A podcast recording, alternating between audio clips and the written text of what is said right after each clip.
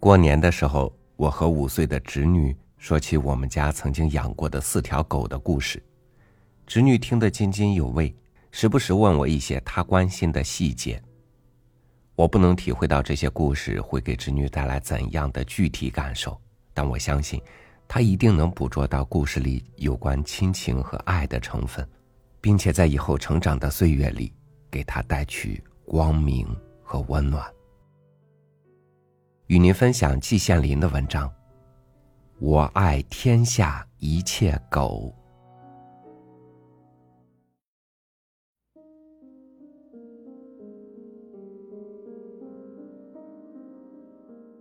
也不知道是什么原因，我总会不时想起一条老狗来。在过去七十年的漫长的时间内，不管我是在国外还是在国内。不管我是在亚洲、在欧洲、在非洲，一闭眼睛，就会不时有一条老狗的影子在我眼前晃动。背景是在一个破破烂烂的篱笆门前，后面是绿尾丛生的大坑。透过苇丛的疏稀处，闪亮出一片水光。这究竟是怎么一回事呢？无论是多么夸大的词句，也绝不能说这一条老狗是逗人喜爱的。它只不过是一条最普普通通的狗，毛色棕红、灰暗，上面沾满了碎草和泥土。在乡村群狗当中，无论如何也显不出一点特异之处，既不凶猛又不魁梧。然而。就是这样一条不起眼的狗，却揪住了我的心，一揪就是七十年。因此，话必须从七十年前说起。当时我还是一个不谙世事的毛头小伙子，正在清华大学读西洋文学系二年级。能够进入清华园，是我平生最满意的事情，日子过得十分惬意。然而，好景不长。有一天，是在秋天，我忽然接到从济南家中打来的电报，只是四个字：“母病，速归。”我仿佛是劈头挨了一棒，脑筋昏迷了半天。我立即买好了车票，登上开往济南的火车。我当时的处境是，我住在济南叔父家中，这里就是我的家。而我母亲却住在清平关庄的老家里。整整十四年前，我六岁的那一年，也就是一九一七年，我离开了故乡，也就是离开了母亲，到济南叔父处去上学。我上一辈共有十一位叔伯兄弟。而男孩却只有我一个。济南的叔父也只有一个女孩，于是，在表面上我就成了一个宝贝蛋。然而，真正从心眼里爱我的只有母亲一人，别人不过是把我看成能够传宗接代的工具而已。这一层道理，一个六岁的孩子是无法理解的，可是离开母亲的痛苦。我却是理解的又深又透的。到了济南第一夜，我生平第一次不在母亲怀抱里睡觉，而是孤身一个人躺在一张小床上。我无论如何也睡不着，我一直哭了半夜。这是怎么一回事啊？为什么把我弄到这里来了呢？遥怜小儿女。未解忆长安。母亲当时的心情，我也不会去猜，我还不会去猜想。现在追忆起来，她一定会是肝肠寸断，痛哭绝不止半夜。现在，这已成了一个万古之谜，永远也不会解开了。从此我就过上了寄人篱下的生活。我不能说叔父和神母不喜欢我，但是我唯一被喜欢的资格就是我是一个男孩。不是亲生的孩子同自己亲生的孩子感情必然有所不同，这是人之常情，用不着掩饰，更用不着美化。我在感情方面不是一个麻木的人，一些细枝末节我体会极深。常言道，没娘的孩子最痛苦。我虽有娘，却似无娘。这痛苦我感受的极深，我是多么想念我故乡里的娘啊！然而，天地间除了母亲一个人外，有谁真能了解我的心结、我的痛苦呢？因此，我半夜醒来一个人，偷偷的在被窝里吞声啜泣的情况就越来越多了。在整整十四年中，我总共回过三次老家。第一次是在我上小学的时候，为了奔大奶奶之丧而回家的。这一次我在家只住了几天，母亲异常高兴，自在意中。第二次回家是在我上中学的时候，原因是父亲卧病，叔父亲自请假回家。看自己共过患难的亲哥哥。这次在家住的时间也不长。我每天坐着牛车，带上一包点心，到离开我们村相当远的一个大地主兼中医住的村里去请他，到我家里来给父亲看病。看完再用牛车送他回去。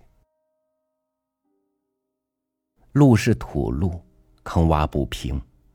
牛车走在上面，颠颠簸簸，来回两趟，要用去差不多一整天的时间。至于医疗效果如何呢？那只有天晓得了。反正父亲的病没有好，也没有变坏。叔父和我的时间都是有限的，我们只好先回济南了。过了没有多久，父亲终于走了。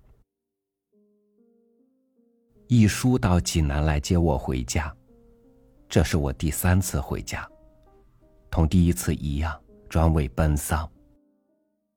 在家里埋葬了父亲，又住了几天，现在家里只剩下母亲和二妹两个人。家里失掉了男主人，一个妇道人家怎样过那种只有半亩地的穷日子？母亲的心情怎样？我只有十一二岁。当时是难以理解的，但是，我仍然必须离开他，到济南去继续上学。在这样万般无奈的情况下，但凡母亲还有不管是多么小的力量，她也绝不会放我走的。可是，他连一丝一毫的力量也没有，他一字不识，一辈子连个名字都没有能够取上。做了一辈子祭赵氏，到了今天，父亲一走，他怎样活下去呢？他能给我饭吃吗？不能的，绝不能的。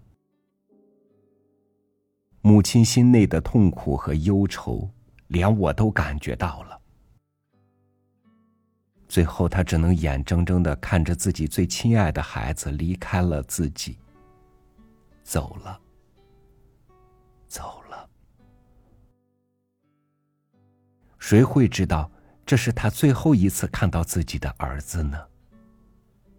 谁会知道，这也是我最后一次见到母亲呢？回到济南以后，我由小学而初中，由初中而高中，由高中而到北京来上大学。在长达八年的过程中，我由一个混混沌沌的小孩子变成了一个青年人。知识增加了一些，对人生了解的也多了不少，对母亲，当然仍然是不断想念的。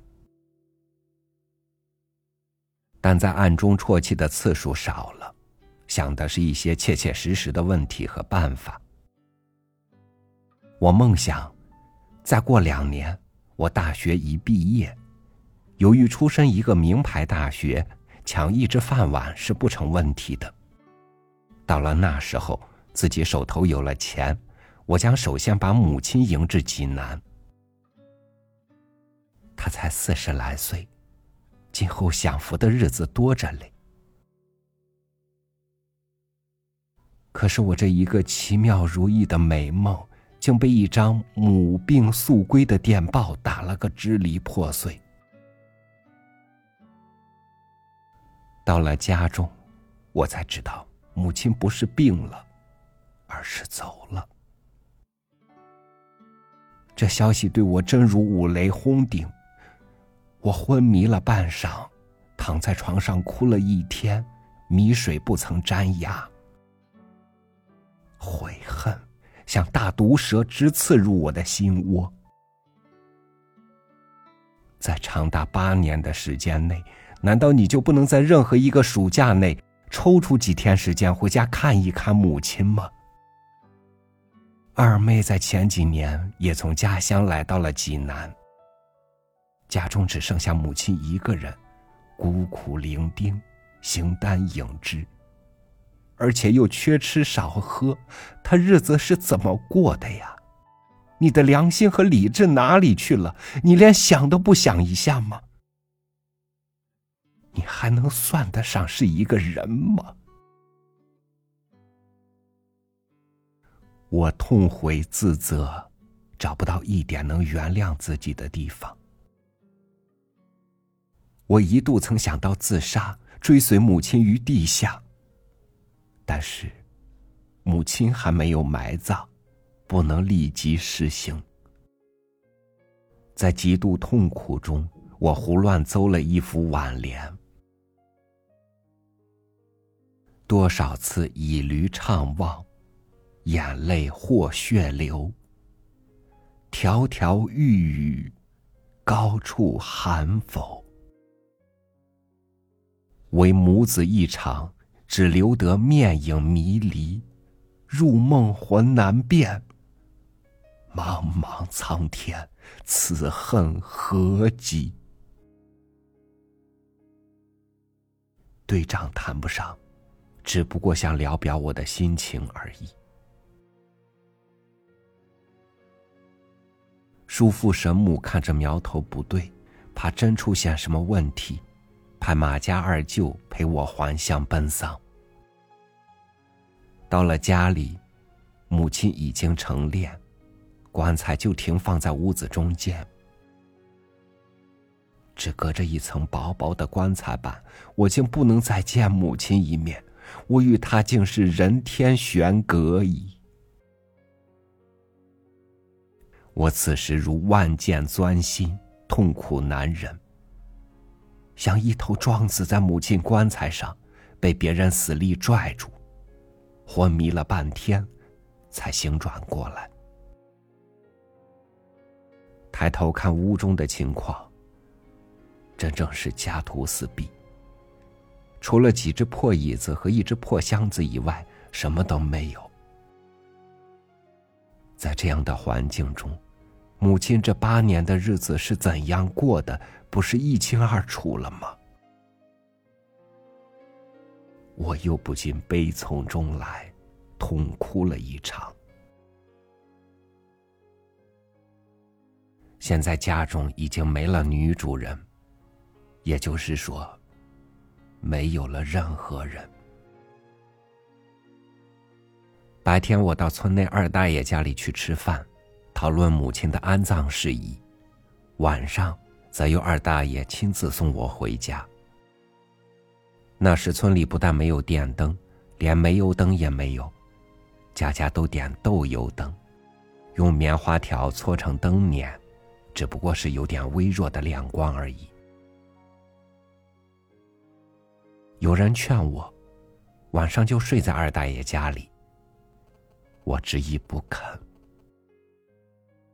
让我再陪母亲住上几天吧。在茫茫百年中，我在母亲身边只住过六年多，现在仅仅剩下了几天，再不陪就真正抱恨中天了。于是二大爷就亲自提一个小灯笼送我回家。此时，万籁俱寂，宇宙笼罩在一片黑暗中，只有天上的星星在眨眼，仿佛闪出一丝光芒。全村没有一点亮光，没有一点声音。透过大坑里芦苇的疏隙，闪出一点水光。走进破篱笆门时。门地旁上有一团黑东西，细看才知道是一条老狗，静静的卧在那里。狗们有没有思想，我说不准，但感情的确是有的。这条老狗几天来大概是陷入困惑中。天天喂我的女主人怎么忽然不见了？他白天到村里什么地方偷一点东西吃，立即回到家里来，静静的卧在篱笆门旁。见了我这个小伙子，他似乎感到我也是这家的主人，同女主人有点什么关系，因此见到了我并不咬我，有时候还摇摇尾巴表示亲昵。那一天晚上，我看到的就是这一条老狗。我孤身一个人走进屋内，屋中停放着母亲的棺材。我躺在里面一间屋子里的大土炕上，炕上到处是跳蚤，它们勇猛的向我发动进攻。我本来就毫无睡意，跳蚤的干扰更是我难以入睡了。我此时孤身一人，陪伴着一具棺材。我是不是害怕呢？不的，一点儿也不。虽然是可怕的棺材，但里面躺的人却是我的母亲。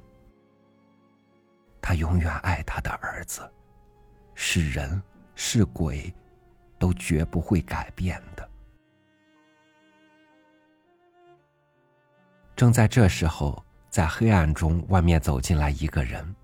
听声音是对门的宁大叔。在母亲生前，他帮助母亲种地，干一些重活我对他真是感激不尽。他一进屋就高声说：“你娘叫你嘞！”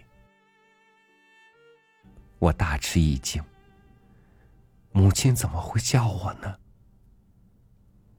原来宁大婶撞客了。撞着的正是我的母亲。我赶快起身走到宁家。在平时这种事情我是绝对不会相信的，此时我却是心慌意乱了。只听从宁大婶嘴里叫了一声：“喜子，娘想你呀。”我虽然头脑清醒，然而却泪流满面。娘的声音，我八年没有听到了。这一次，如果是从母亲嘴里说出来的，那有多好啊！然而却是从宁大山嘴里，但是听上去确实像母亲当年的声音。我信呢，还是不信呢？你不信能行吗？我糊里糊涂的，如醉如痴的走了回来，在篱笆门口，地上黑黢黢的一团，是那一条忠诚的老狗。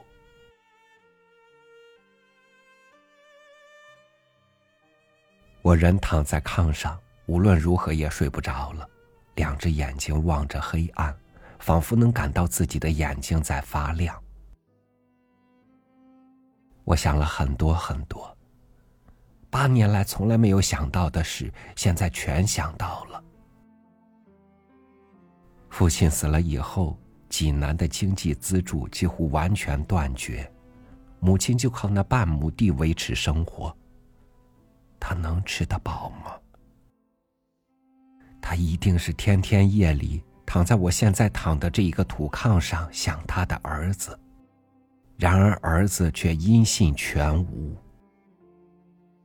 他不识字，我写信也无用。听说他曾对人说过：“如果我知道他一去不回头的话，我无论如何也不会放他走的。”这一点，我为什么过去一点也没有想到过呢？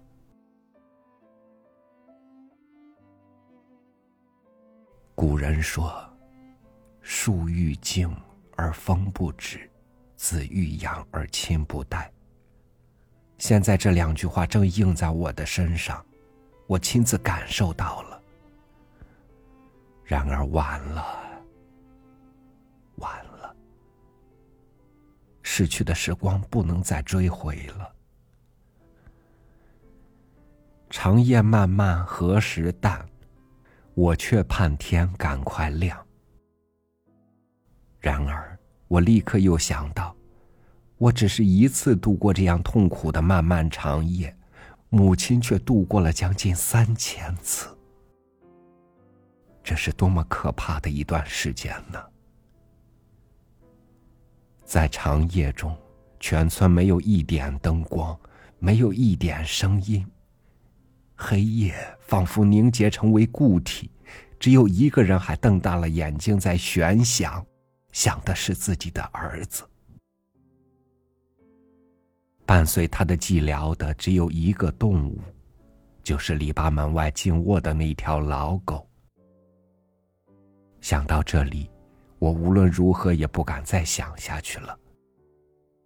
如果再想下去的话，我不知道会出现什么样的情况。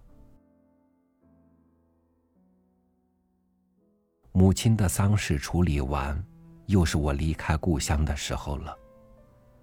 临离开那一座破房子时，我一眼就看到那条老狗仍然忠诚的趴在篱笆门口。见了我，他似乎预感到我要离开了。他站了起来，走到我跟前，在我腿上擦来擦去，对着我尾巴直摇。我一下子泪流满面。我知道这是我们的永别。我俯下身，抱住了他的头，亲了一口。我很想把他抱回济南，但那是绝对办不到的。我只好一步三回首的离开了那里，眼泪向肚子里流。到现在这一幕已经过去了七十年，我总是不时想到这条老狗。女主人没了，少主人也离开了，他每天到村里找点东西吃。究竟能够找多久呢？我相信，他绝不会离开那个篱笆门口的。他会永远趴在那里的，尽管脑袋里也会充满了疑问。他究竟趴了多久？我不知道，也许最终是饿死的。我相信。就是饿死，他也会死在那个破篱笆门口。后面，是大坑里透过苇丛闪出来的水光。我从来不信什么轮回转生，但是，我现在宁愿信上一次。我已经九十岁了。来日苦短了。等到我离开这个世界以后，我会到天上，或者地下什么地方与母亲相会。趴在他脚下的，仍然是这一条老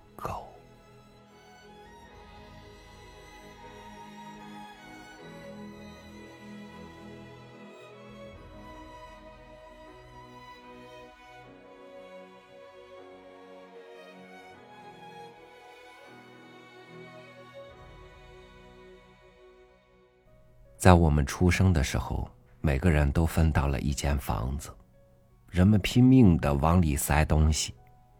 到后来，房子被塞满了，时间也到了。直到这个时候，很多人才发现，自己真正想要的东西竟然在房子外面，而房子里的东西，很多都变成了遗憾和悔恨。感谢您收听我的分享，我是朝雨，祝您晚安，明天见。